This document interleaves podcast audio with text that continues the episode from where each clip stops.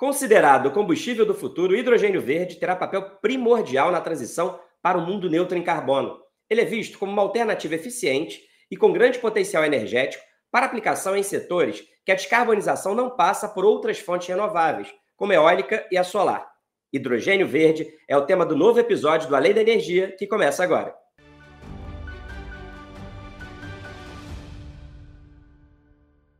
Ele surge como um potencial elo de uma transição energética para uma matriz mais sustentável. O hidrogênio verde ganhou novos holofotes depois que os Estados Unidos e o Plano Europeu de Recuperação Pós-Pandemia estabeleceram o desenvolvimento de tecnologia para o uso do combustível. A ideia é aproveitar este vetor energético na substituição dos combustíveis fósseis e como insumo sustentável de processos industriais, além de outras aplicações, como um dos esforços principais para a neutralização das emissões até 2050. Mas quais são os caminhos para esse combustível no Brasil? Com uma matriz energética composta por 80% de fontes renováveis, o país tem a oportunidade de ser um importante protagonista nessa matéria. Para falar mais sobre isso, vamos conversar com Rafael Barro, vice-presidente executivo de desenvolvimento de negócios globais para hidrogênio verde da ENGE, e Fernanda Delgado, diretora executiva corporativa do Instituto Brasileiro de Petróleo e Gás, IBP. Sejam muito bem-vindos. Obrigado pela participação de vocês aqui no Além da Energia. Fernanda, para abrir o nosso bate-papo, quero saber de você como o Brasil está posicionado no cenário mundial para a produção de hidrogênio verde. Aqui no Brasil, o país desenvolve uma estratégia de PD, né, de hidrogênio. A gente já desenvolve essa estratégia há mais de 20 anos, com foco no desenvolvimento de várias rotas tecnológicas, né, todas elas renováveis, né, etanol, é, hídrico, energia eólica, solar, o biometano também, e relacionada ao gás natural. A gente tem projetos pilotos né, de ônibus, geração elétrica, armazenamento de energia, célula combustível a etanol, e isso despertou interesse de grandes empresas, né? além de possuirmos startups aí atuando é, é, na forma comercial do hidrogênio, inclusive do hidrogênio, é, do hidrogênio verde.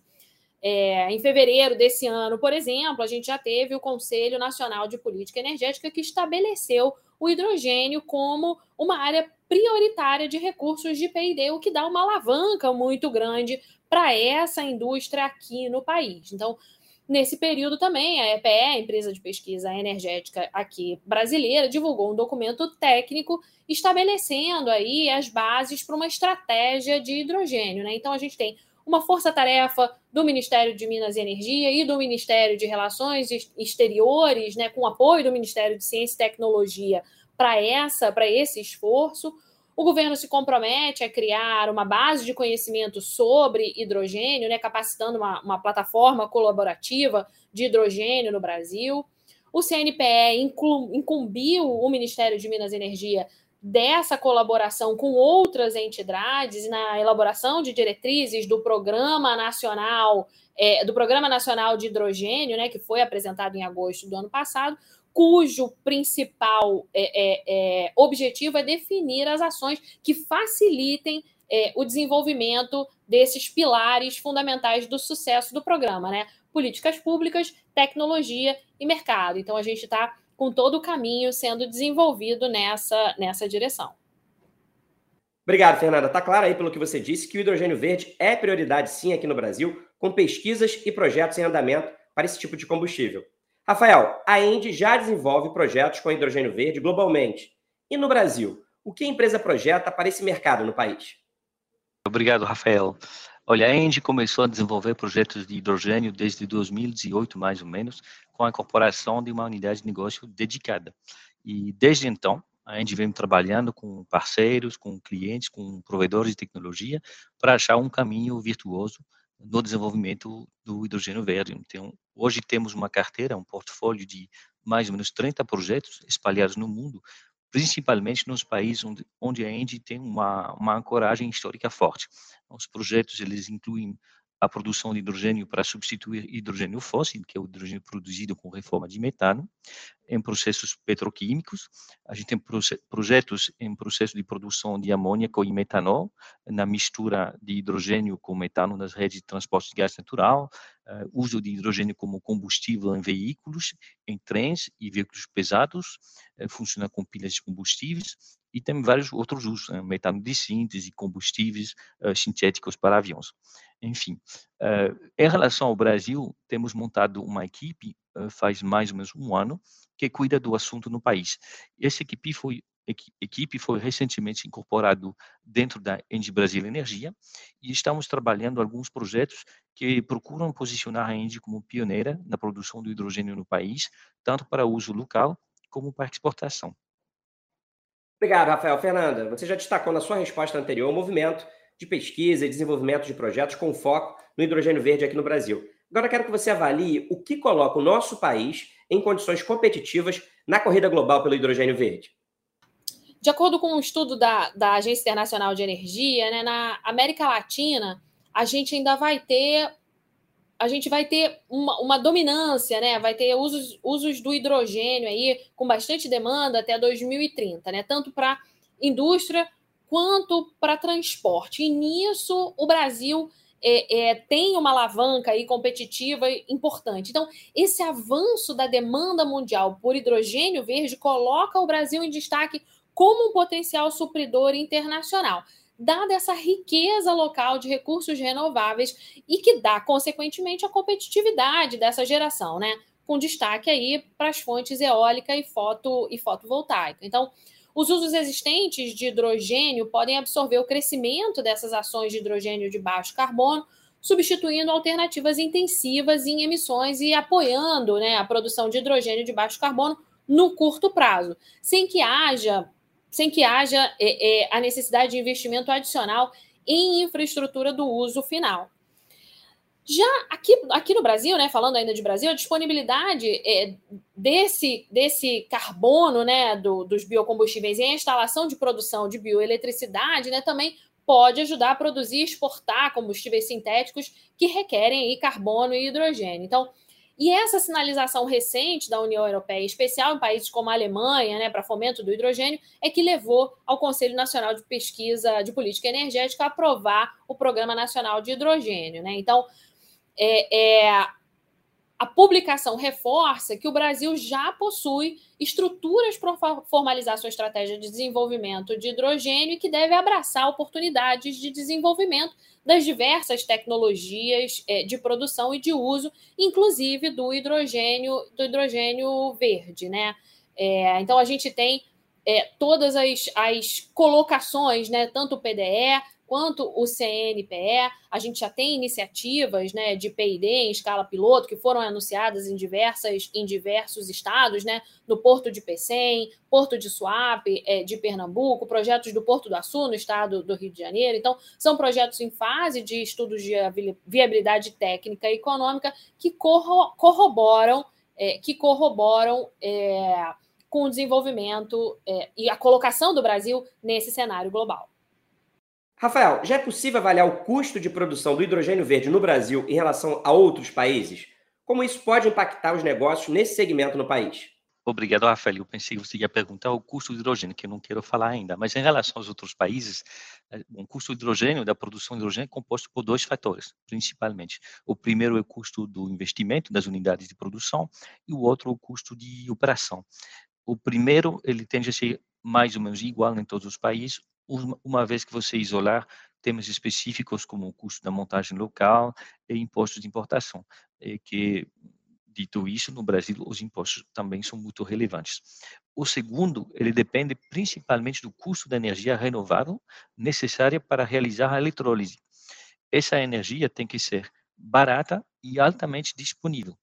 Então, lembrando que para que o hidrogênio esteja verde, ele tem que ser produzido com energia renovável, ou seja, intermitente. Para ter energia renovável barata, você precisa de recursos solar e eólicos excelentes. O Brasil tem esses recursos superiores a muitos outros países no mundo, o que deve baratear bastante o custo da energia e então do hidrogênio verde. Como também falei, além da energia barata, precisamos de energia altamente estável, ou seja, disponível com as mínimas interrupções. O perfil da energia renovável no Brasil também permite atingir isso com a complementaridade do perfil solar, do perfil eólico e também da disponibilidade da energia hidrelétrica. Então, pensamos que o Brasil ele deve ter um custo no mundo dos mais baratos para a produção de energia renovável, com perfil de produção estável, o que permitirá minimizar os investimentos também de armazenamento e, no final, ter um dos custos mais baratos do mundo, o hidrogênio. Aproveitando então que o Rafael falou sobre o custo de produção de hidrogênio verde no Brasil, que deve ser um dos mais baixos por conta de uma série de vantagens competitivas, quero agora conversar com você, Fernando, sobre a questão logística no país e como é que ela impacta nesse aspecto. O Brasil tem infraestrutura para a produção e transporte do hidrogênio verde? O que mais deve ser considerado para o desenvolvimento desse mercado? É, olha, Rafael, atualmente a gente existem 5 mil quilômetros de dutos de hidrogênio, né? 90% deles localizados na Europa e nos Estados Unidos, mas contra 3 milhões de quilômetros de dutos de gás natural.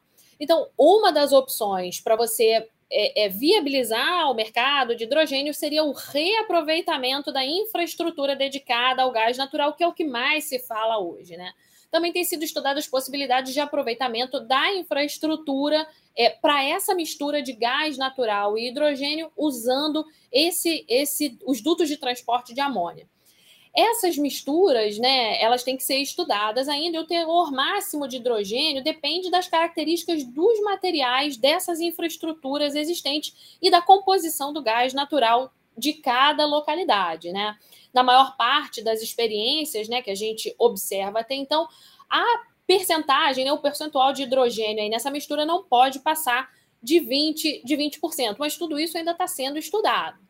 No Brasil, né, os recentes avanços em prol da modernização e da ampliação do mercado de gás e a implementação do novo mercado de gás podem construir uma oportunidade de expansão dessa infraestrutura de hidrogênio. Então, hoje a gente tem 9.400 quilômetros de, de gasodutos, né? É, num patamar que é bastante inferior ao, ao mercado norte-americano e ao mercado europeu, né, bastante consolidados, mas a expansão desse mercado já pode ir em direção à expansão também de um mercado pensando nesse desafio logístico de, do hidrogênio. Então, os desafios para a viabilização logística da indústria de larga escala podem endereçar o contexto da expansão do mercado de gás natural maximizando o aproveitamento dessas infraestruturas de futuro para reduzir os custos né, de abatimento em setores, por exemplo, hard to abate da indústria pesada, de modos de transporte de larga distância. Né? Então, é você é, mirar em uma coisa e acertar duas coisas. Né?